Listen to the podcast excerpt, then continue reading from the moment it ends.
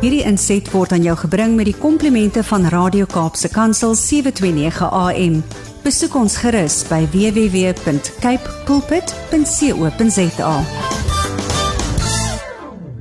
Is dit Annelies? Goeiemôre Annelies. Môre môre, sjoe, hoe bevoorreg voel ek nou dat jy luister as ons praat. Verseker, jy het altyd sulke aktuelle onderwerpe en dit is altyd so interessant en die navorsing wat jy doen is ongelooflik. So ek luister definitief. Nou, Annelies, ons het dikwels in die ver, in in die verlede en op hierdie program baie ehm um, weet vir die luisteraars gesê om die crime stop nommer te skakel indien hulle inligting oor misdaad wil rapporteer. En vir alles het hulle as hulle dit ook anoniem wil doen want ek weet baie mense wil nie hulle name koppel aan dit nie. Mm. Maar min van ons weet veel van Crime Stop en hoe die diens begin het. Kan jy 'n bietjie agtergrond gee asseblief? Ja, verseker, dit is altyd so maklik om vir ou te sê bel Crime Stop man, maar nou ja, hoekom moet jy Crime Stop bel? Dis nou die groot ding. Nou daar's 'n bekende sê ding in misdaadkringe wat sê en dis nou wel in Engels, if you see something, say something. Met ander woorde as jy iets sien, sê iets daaroor en ons verwys natuurlik nou vandag spesifiek oor na misdaad.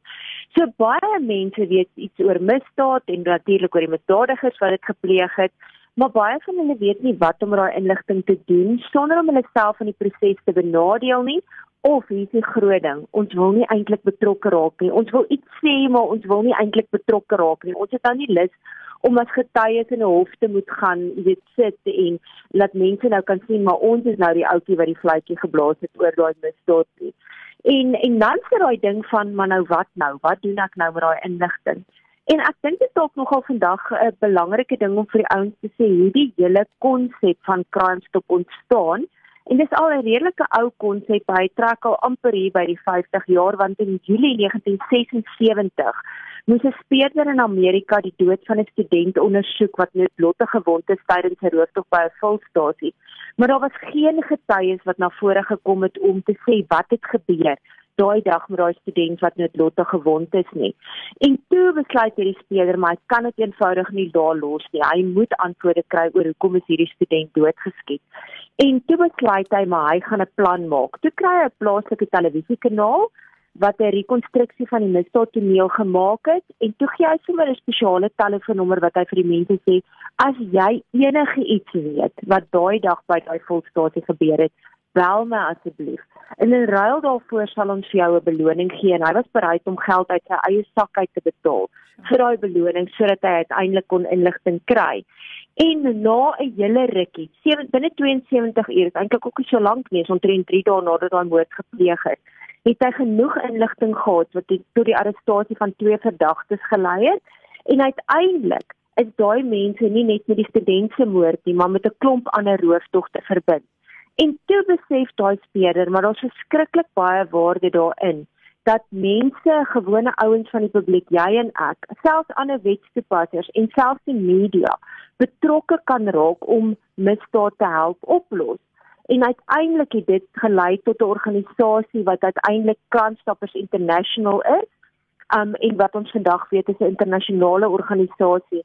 Ons eie plaaslike Crime Stop het in 1991 begin, maar in 1994 met die verkiesing was daar 'n klomp, jy weet, ouens wat inligting wou deurgee oor intimidasie, oor dreigemente en geweld wat alles te doen gehad het met ons eerste demokratiese verkiesing. En uiteindelik het dit gelei tot ons groot Crime Stop wat ons vandag ken en ek dink die belangrikste beginsel oor daai anonimiteit waarvan ons altyd praat 'n beginsel dat as jy aan die amptelike internasionale crime stop program wil behoort as jou land enigstens nie vir 'n ou die opsie gee om misdaad anoniem te rapporteer nie dan mag jy nie deel wees van die internasionale crime stop program. Sjoe, dis baie interessant, maar Annelies, baie mense raak te mekaar met die polisie se twee hoofnommers. So die een is 10111 en dan die ander een wat ons ken is 08600 10111. Ek dink dis dalk omdat hulle so ooreenstem met mense so 'n bietjie te mekaar raak met hulle. Wat is die mm. verskil en wanneer bel 'n mens wat se nommer? Ja, ek dink die kinders in die kleuterskool, ek wil ek hoop hulle word nog deesdae deur daai ding geleer van 10111 een mannetjie, 'n vet ronde mannetjie en nog drie lang mannetjies. So jy moet jou vingers nou so sit, nou sit ek. Ja, ek sit nou self hier so aan hierdie kant asof hulle my moet kan sien. maar in elk geval ja, so die 10111 nommer is ons noodnommer en ek weet daar's 'n klomp ouens wat sê maar dit werk nie altyd nie, maar in die ideale wêreld werk die 10110 nommer as jy in nood is, dan bel jy daai ding. Met ander woorde, jy het die polisie se hulp nou nodig en jy wil hê hulle moet nou uitkom na toneel toe. Die 08601011 nommer of dan die crime stop nommer is die vletjie blaas se nommer waar jy inligting oor misdaad wil gee en veral as jy dit anoniem wil doen. Met ander woorde, kom ek verduidelik gou die verdere verskil. By die crime stop nommer val dit onder die polisie se sigbare polisieeringseenheid. Met ander woorde, gewone polisieman in uniform of die ouens van die blitspatrollie word getaak om daai noodoproepe op te op te volg. En jy weet daai word selfs gekoppel aan sekere tegnologieë van daar's nou 'n naaste voertuig op hierdie hoek. Die oproep ehm um, ou wat die oproep maak is op daai hoek so dis die naaste voertuig. So hy word getaak om onmiddellik te gaan reageer op daai spesifieke um insident wat gerapporteer word en daar's 'n paar 111 sentrums in die land ons groot in Gauteng City by Midrand um en dan weet ek is daar een in die Kaap en op verskillende ander sentrums. So dit is nie net een sentrale dis een sentrale nommer, maar daar's verskillende sulke sentrums reg oor die land wat dan daai oproepe van daai area ontvang. Waar die crime stop nommer is een sentrale plek in die land. Hulle sit by polisie hoofkantoor in Pretoria en daai ouens val onder die polisie se speerdiens. Met ander woorde, dit sê klaar vir jou wat die verskil is. As jy inligting wil deurgee ten opsigte van iets wat ondersoek moet word. Met ander woorde, jy weet daar's een of ander dwelmtransaksie, maar dit is nou nie krities dat die polisie onmiddellik moet reageer nie. Hulle moet reageer met ander woorde, hulle moet 'n gewone polisie ondersoek doen. Dan bel jy dit en dan kan jy anoniem bly. Waar met die 10111 nommer gaan die polisie verseker vra wie skakel want hulle moet meer inligting kry omdat dit 'n noodsituasie is wat opgevolg moet word. Hmm, okay. So hoe werk hierdie proses om dan inligting aan die polisie te gee via Crime Stop en moet 'n mens net inskakel om dit te doen of is daar ander opsies vir die publiek beskikbaar? Ja, dis 'n goeie vraag en gelukkig is die antwoord daar's verskillende opsies en verskillende platforms waar mense wenk kan gee. Natuurlik is die 10 die 08601011 telefoonnommer die die weer die bekendste een wat ons almal teen hierdie tyd ken. Maar nou wil ek ook gou-gou net benadruk 'n baie belangrike stukkie inligting is weer eens daai ding van Crime Stop wat nie 'n caller ID gebruik of mag gebruik nie. So, 'n oproepmaker bly anoniem tensy jy inskakel en sê: "Goeiemôre, dis Annelies Kempen van Pretoria wat praat en ek wil graag vir julle sê, ek weet elke dag 3 uur is daar op daai en daai spesifieke hoek 'n dwelmtransaksie wat gebeur. Anders te bel jy in en dis net 'n stem wat gehoor word. Met ander woorde, daar word glad nie enigstens 'n ding soos op my selfoon om, jy weet as as jy inskakel dan staan daar radio kansel, ek weet dit is die nommer kom van julle af. As dit een van hierdie gewone call centers is, dan staan daar nou caller ID. Hmm. Nou dis presies dieselfde beginsel wat by Crime Stop ook is. Met ander woorde, as ek die telefoon neersit kan die oproepnemer nie weer die telefoon optel en net sê redial daai nommer van die laaste nie want dan gaan nie 'n nommer rapporteer nie. So dis hoekom ek sê jou anonimiteit is definitief gewaarborg. Nou nog 'n platform wat die ouens kan gebruik en veral die jeug is natuurlik erg op Appsteesta en ek wil ons luisteraars in elk geval uitnooi om dit in elk geval te gaan aflaai. Is die polisie se My SAPS app wat ons luisteraar nie net toegang gee tot 'n vletjie blaser prentjie waar jy dan inligting kan gaan rapporteer nie, maar dit gee ook vir ander inligting soos waar's my naaste polisiestasie? Jy's dalk op vakansie en jy het nie idee waar's jou naaste polisiestasie waar jy moet uitkom nie.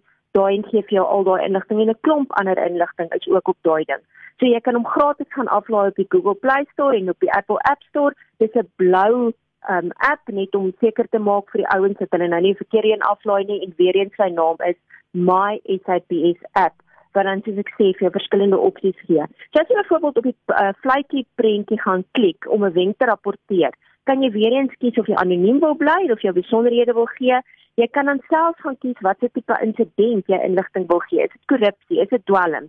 Is dit moord? Is dit mensenhandel? Is dit diefstal? Is dit inligting oor vuurwapens en seksuele misdrywe oor gesoekte persone? En dan begin jy allerlei ander goeders ingee. Waar dit gebeur, wanneer dit gebeur. Het jy 'n foto wat jy kan oplaai? Dit is 'n vreeslike oulike gebruikersvriendelike platform wat die polisie geskep het om jou te help om dan daai inligting weer te gee. So dit gee vir jou presies, jy weet dit lei jou stap vir stap na elke diewe dingetjie wat jy kan doen en wat se tipe inligting wat wat die polisie van jou verlang. Dan die app het ook plek waar jy direk met Crime Stop kan skakel as jy wil of natuurlik soos ek gesê die ander inligting wat jy kan gee oor die oor die polisie wat jy nodig het ensovoorts. Maar onthou net, as jy besluit om wel Crime Stop te skakel, gee asseblief vir hulle elke moontlike detail deur. Wie het wat gedoen? Waar het dit gebeur? Wanneer? Hoe? Veral as jy anoniem wil bly. Want dit help nie jy sê nie daar's 'n dwelmtransaksie op die straat in Kaapstad wat elke Vrydagmiddag plaasvind nie. Genigtig, Kaapstad is groot. Jy weet Vrydagmiddag het 'n paar ure. So gee daai detail deur vir die polisie sodat hulle dit kan opvolg en dan kan ondersoek. Mm, Annelisa, as jy hierdie inligting dan deurgegee word vir Crime Stop, wat gebeur dan met die inligting en met die wenke en met met met hierdie goeders wat dan nou deurgegee word? Ja, ons wil natuurlik weet, ons het nie daai inligting net deurgegee nou hang dit in die lug en niemand gaan ooit iets daarmee doen nie. So, as ek besluit om anoniem te bly, dan gaan die operateur presies dieselfde doen as wat daai app op die die MySAPS app jou gaan lei. Hulle gaan vir jou leiding gee, die operateur, om soveel as moontlik inligting te gee oor die misdaad, die misdadiger en waar hulle self bevind. En dit help nie net iemand bel in soos ek sê om net daai basiese inligting te gee nie, dan kan jy dit maar net sowel los.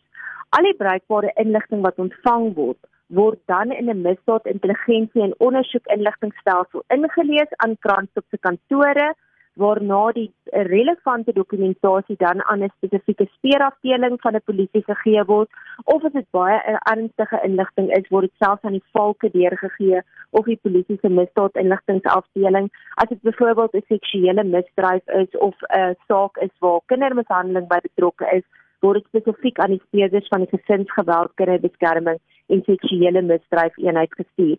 So daai operateur gaan dan sê hierdie tipe inligting moet deur daai X spesifieke speurders opgevolg word en die inligting gaan dan deur na hulle toe. So daai inligting wat dan uitkom by kom ons sê 'n speurafdeling van die GKS moet dan 'n leer oop oopmaak en binne 24 uur nadat hulle daai inligting vanaf Crime Stop ontvang het, gaan daai Crime Stop agent dit opvolg om te sê wat het julle al gedoen met daai inligting? En dan na elke 21 dae totdat daai saak 'n uitsluitsel het om te sê weet jy wat ons het regtig elke dag elke vrydagmiddag 3 uur gaan sit op daai straathoek of naby daai straathoek om te sien word daar dwelms afgelewer en daar word niks gedoen nie. Daar's absoluut niks wat ons met daai inligting kan gebeur nie. Of nee ons het 'n positiewe arrestasie gemaak tot dan sal daai crime stop agent dit jy weet uiteindelik opvolg want elke crime stop agent moet 'n lys byhou of 'n lêre byhou van elke saak wat hulle deurgegee het aan die speurders en dit moet dan opgevolg word. Daai inligting word dan weer aan 'n spesifieke brigadier by die polisie se speurafdeling deurgegee en dit moet selfs so ver gaan omdat ons deel is van Crime Stop International dat die hoeveelheid sake wat tot aksie gelei het word in maandelikse verslae word aan hulle deurgegee. So dis hoe ernstig daai inligting is. So uiteindelik kan ons Crime Stop beskryf as 'n ondersteuningsmeganisme ten opsigte van ondersoeke wat optree as 'n agent tussen informante met ander woorde jy en ek wat sê daar's daai dwelmtransaksie wat elke Vrydagmiddag 4uur plaasvind en die polisie se ondersoekbeamptes of speurders. Ja, en ek dink ook Annelies is baie belangrik om weet ons sê altyd ag hierdie goed werk in elk geval nie so ek gaan dit nie probeer nie, maar hoe meer van ons dit gaan probeer en hoe meer van hmm. ons dit gaan in in weet in werking stel. Ek het nou net die app gedownload en dit is regtig ongelooflik wat hier voor my aangaan. Hoe meer Ja, verskriklik. So ek ek wil regtig almal motiveer. Weet ek ek dink ook weet is daar voorbeelde wat vir ons vir die luisteraars kan gee of met hulle kan deel ten opsigte van inligting wat die polisie kon opvolg danksy wenke of vletjie blaasers via die crime stop ehm um, weet wat ja. wat gekontak is. Ja, dit is altyd lekker om 'n suksesstorie te deel. Jy weet, daar is byvoorbeeld 'n pa wat sy kinders vir meer as 10 jaar mishandel het. Die moedertjie is ernstig ook, sy's ook ernstig mishandel en daar selfs sprake gewees dat sy met kettinge vasgebind is sodat sy niks kon doen nie. Maar iemand het eers iets geweet en hulle het daai wreedheid aan Crime Stop gerapporteer wat uiteindelik tot daai man se arrestasie gelei het en dat sy vrou en kinders gered kan word. Dan was daar nog 'n wenk gewees waar 20 dogtertjies wat deel was van 'n kinderseksring is is uit die hande van ses buitelanders gered in ons eie land.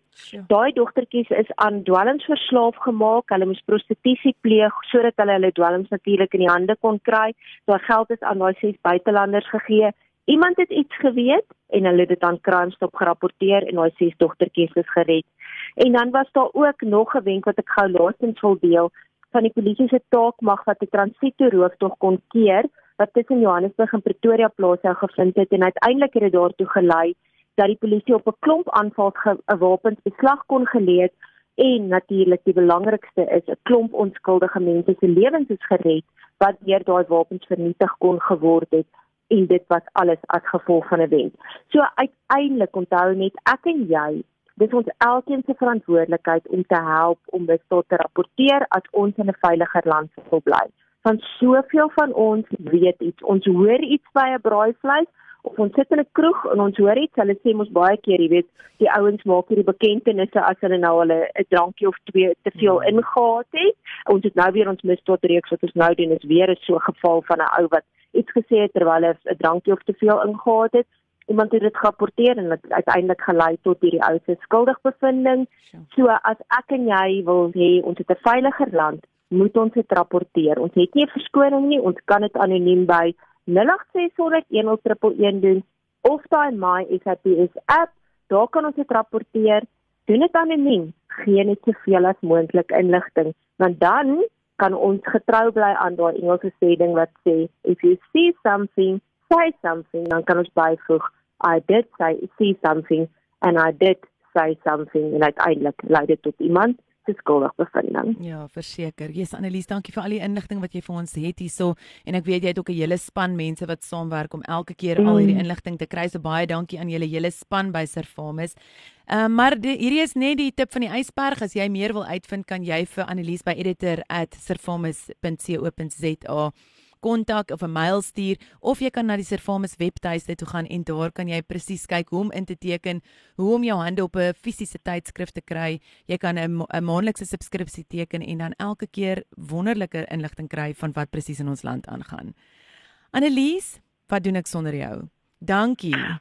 Dis dis lekker om saam met jou te kuier elke week is 'n groot plesier ja en ons hoop die ouens neem waarde en as jy niks onthou nie, onthou net daai telefoonnommer en onthou maar net om te rapporteer dan dan skep ons 'n veiliger land uiteindelik wat ons graag wil hê. Verseker. Baie dankie. Lekker dag vir jou en ons praat volgende maandag. Dieselfde mooi bly. Dankie groete. Tata. As jy weer daai nommers wil hê, dit is Crime Stop 08601011 of jy kan die My SAPS app download. Dis 'n blou app met 'n klein mannetjies onder mamma en pappa en kinders en dan nou die polisiewapen aan die bokant. Gaan kom ons raak deel en kom ons raak deel van die oplossing en nie net van die van die kla nie. Ek gaan nou weer terug wees by jou en dan kuier ek lekker saam met Gerda. Ehm um, ja. Hierdie inset was aan jou gebring met die komplimente van Radio Kaapse Kansel 729 AM.